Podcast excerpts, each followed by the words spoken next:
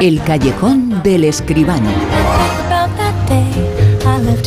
Hablamos de cine y de séptimo arte, como siempre, con José Manuel Escribano. Muy buenas, ¿qué tal? ¿Cómo estás? Pues buenas noches, Bruno. ¿Qué tal? Vamos a hablar ahora en ocasiones eh, de estrenos españoles, estrenos eh, de directores españoles que se ponen a rodar ya mismo. El cine de autor español también es importante y se están haciendo películas eh, muy interesantes. Vamos a comentar algo de directores muy interesantes y muy honestos en algunos casos, ¿no?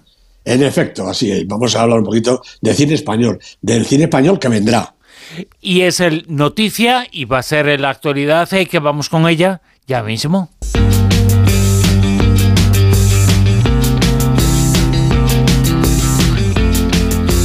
Es un director español, Rodrigo Cortés, que en los últimos 10, 15 años ha tenido muchísimo hueco en toda la información relacionada con el mundo del cine. Empezó, bueno, empezó mucho tiempo antes, eh, pero lo conocimos con El concursante y después eh, con esa película Buried, Buried Enterrado, esa película que tuvo éxito en todo el mundo, que hablaba sobre la guerra de Irak, que hablaba sobre una, una, persona que había sido enterrada viva en la guerra de Irak. La película lanzó el éxito y el estrellato total y absoluta. Luego vino Luces Rojas con directores de primera fila. Es uno de esos eh, directores españoles que en los últimos tiempos, que yo creo que en todo este siglo XXI han sido muy importantes y se han hecho un hueco en, bueno, en la escena internacional por méritos propios, ¿no?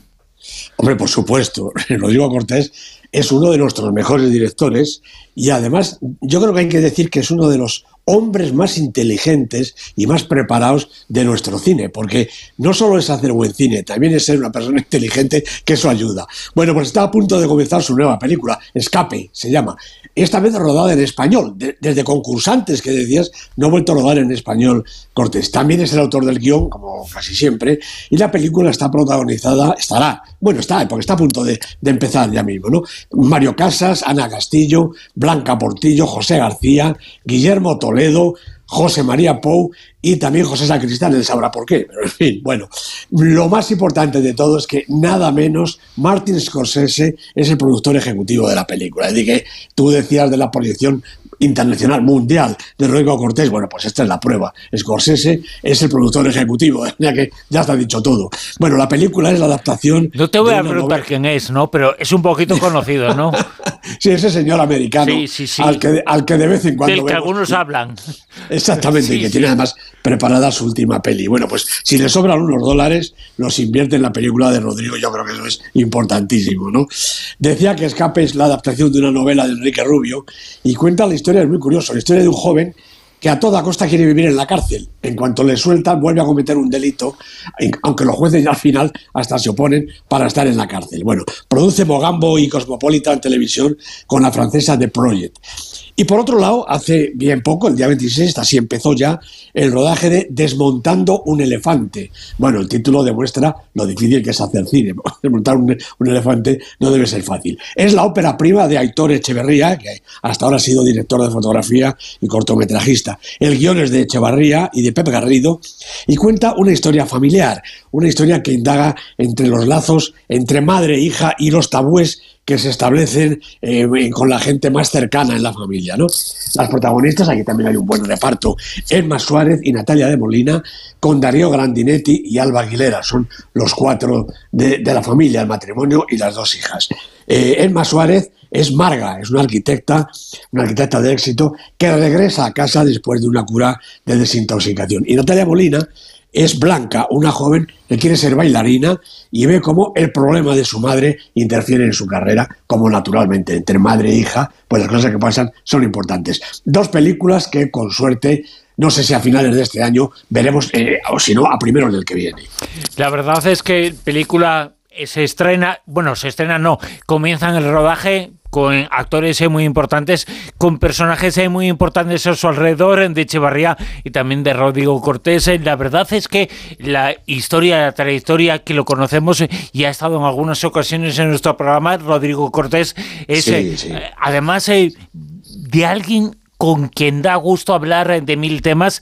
La verdad es que a mí su última película, su última película que no recibió por razones eh, pues eh, razones, otro tipo de razones, el respaldo de sí de la crítica, pero eh, quizá no de la taquilla, porque apenas no pero me pareció una obra de arte auténtica ese inicio de la película El amor en su lugar, ese inicio con un, eh, un, plano secuencia de 10 minutos verdaderamente magistral. El cine español tiene una de sus grandes escenas, es la primera de esa película y va a pasar a la historia y va a ser siempre una de las grandes escenas de la historia del cine español. ¿eh? Yo creo que sí, estoy seguro, hombre. La película, yo creo que estuvo mal distribuida, tuvo mala suerte. Los que pudimos verla, yo creo que la crítica en general la aplaudieron, porque es una película estupenda. Y lo que te decía al principio es que Rodrigo Cortés es una persona muy preparada, un hombre muy inteligente, muy culto, que sabe mucho de cine, pero de otras muchas cosas también. Una figura muy curiosa y muy importante de nuestro cine.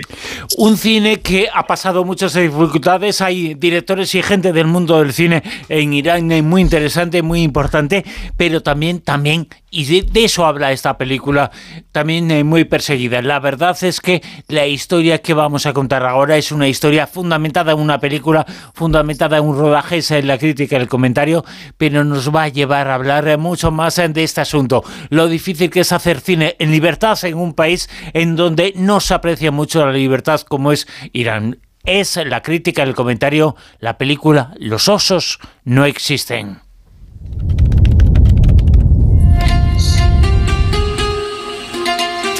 چه نونوار کردی چه خبره؟ آی دست بریم مراسم مراسم چی؟ مراسم پاکشویانه Çay qıranda iki dənə böyük daş var. Biri qızı otudarlar sol daşın üstündə, oğlanı otudarlar sağ daşın üstündə. Una película que por supuesto sí. el tráiler está en versión original, sí, pero es sí. el tráiler el el iraní, lo iraní es importante en el mundo del cine. ¿Cuántos directores iraníes han sufrido persecución en los últimos tiempos? Es enorme la cantidad de ellos. Sí, hombre, y además en el fondo de eso va la película, como ahora veremos, ¿no? Los osos no existen, la ha dirigido Jafar Panahi, el, gran director iraní, que también la ha producido, la ha escrito y además la interpreta, es el protagonista, junto con Nasser Hashemi y Badid Mohadberi. Bueno, frecuentemente hemos comentado aquí, Bruno, los estrenos del cine iraní, sobre todo de ahora, claro, de la generación que hay posterior al maestro Abbas Kiarostami, el gran, el gran Kiarostami. No hemos señalado como al estilo profundamente poético, aunque también sin olvidar el ingrediente social de, de Kiarostami, ha sucedido un movimiento mucho más combativo. Claro, siempre vigilado y muy a menudo castigado, como muy bien decías, por la República Islámica de los Ayatolás. A la cabeza de este grupo yo creo que está este director, Jafar Panahi, por méritos propios y por ser el más reprimido y castigado y torturado de todos ellos. Bueno, cuando rodó Los osos no existen, tenía prohibido trabajar hasta el 2030. Bien es verdad que ese trozo de, ha dirigido cinco películas desde que se lo prohibieron, ¿no? Utilizando pues toda clase de, de estratagemas. Al terminar esta película fue otra vez encarcelado y estuvo en prisión siete meses. La película ha llegado eh, a las carteleras europeas de, de milagro. Ahora mismo Panay seguro que está como otras veces en arresto domiciliario, lo que seguro que no le va a impedir volver a dirigir como en esta ocasión, eh, en la que además, como decía, pues es el protagonista de la película, además de autor eh, a todos los niveles. Bueno, No hay osos, que es el título original, yo creo que es más acertado que el que le han puesto aquí, porque Jafar Panay, como protagonista, vive en, en un remoto y bastante cochambroso pueblo de Irán, cercano a la frontera con Turquía. Cuando una noche tiene que acudir a un conclave municipal, teme ser atacado por algún oso, que según le han dicho merodean por las calles. Y su guía, burlándose de él, le confirma que no, que le han tomado el pelo y que efectivamente no hay osos por allí. Bueno, desde la aldea en la que está exiliado, Panay rueda una película en Turquía, que es ese fragmento que acabamos de escuchar. Las primeras imágenes de, de, la película son precisamente de ese rodaje que él hace a distancia, ¿no? Cosa que no es fácil, pero es una muestra más de la voluntad inquebrantable de este director. Y la historia que va creando, que mezcla el documental con la realidad, también es otro ejemplo de su estilo y de su personalidad cinematográfica. El rodaje se mezcla con la vida cotidiana del director en el pueblo. Sus vecinos, la verdad es que lo respetan y lo cuidan y él parece más o menos conforme, más o menos, con la situación. Sale a ratos y hace fotografías de lo que le parece interesante, incluso manda a hacer un vídeo de una boda, en fin. Precisamente esa actividad le causa un problema serio porque parece que ha tomado sin querer imágenes de unos jóvenes mientras fotografiaba pues, una calle por allí. Revisa el material y comprueba que no ha fotografiado a sus personajes, pero le resulta difícil convencer a todos los interesados, que son los del pueblo, incluido el alcalde, y ni siquiera, aunque les entregue la tarjeta de la Cámara, les convence. Bueno, las ridículas costumbres del pueblo, revestidas de autoridad y tradición, provocan en Panay un completo desprecio, revestido de pacífica aceptación, incluso hasta acudir a esa reunión en el ayuntamiento, la escena en la que teme que se lo coma un oso, con pretensiones nada menos que de juicio divino. Bueno, todo sería casi divertido si no fuera porque es tremendo. Jafar Panay retrata sin compasión el lugar y sus habitantes como una metáfora de todo el país, de todo Irán. Con el contrapunto de la historia que va filmando, que provoca un juego de tramas paralelas que se superponen y terminan por confluir cuando los protagonistas de su película, que son una pareja que tratan de escapar a Europa, saltan a la vida real de Jafar Panay como desdoblando su propia situación. Bueno, no importa que en algunos compases la película, la película Los osos no existen, la película que estamos criticando, ¿no? pueda parecer un poco confusa. ¿no? La intención de Panay sí que está clara. Todo gira en torno a la idea de la verdad, la libertad y el exilio. Y lo que vemos en pantalla en todo momento es un alegato exasperado, demoledor, diría yo, tan inteligente como apasionado en favor del cine y de la necesidad de expresarse con la imagen, aunque le cueste la cárcel y esperemos que no mucho más. Evidentemente defendemos eh, el cine y cualquier expresión cultural cualquier expresión lo hacemos y la defendemos, eh, sea buena, sea mala, pero es que en este caso el cine iraní es, y tú lo has comentado en alguna ocasión, de una calidad extraordinaria y muy destacable. Extraordinaria, sí, sí, sí. Y no solo estas películas de Panay que hablan de él mismo, porque es lo único que tiene a mano, como él hizo en un taxi, que él era el taxista y retrataba a la gente que le entraba en el taxi. Es que es ya de hacer de la necesidad virtud, porque sus películas serán todas de Panay, pero son interesantísimas. El cine iraní, ojalá lo vayamos a ver y ojalá lo sigamos, eh, porque es muy importante en un momento tan difícil y tan complicado para el cine iraní, para la libertad en el cine iraní, para la libertad de los eh, creadores. Eh, muchos de ellos, evidentemente, están y estarán en este Super 10. Vamos a saber cuáles son las 10 películas más importantes en Super 10 esta semana. Una semana en la cual en el puesto número 10 está...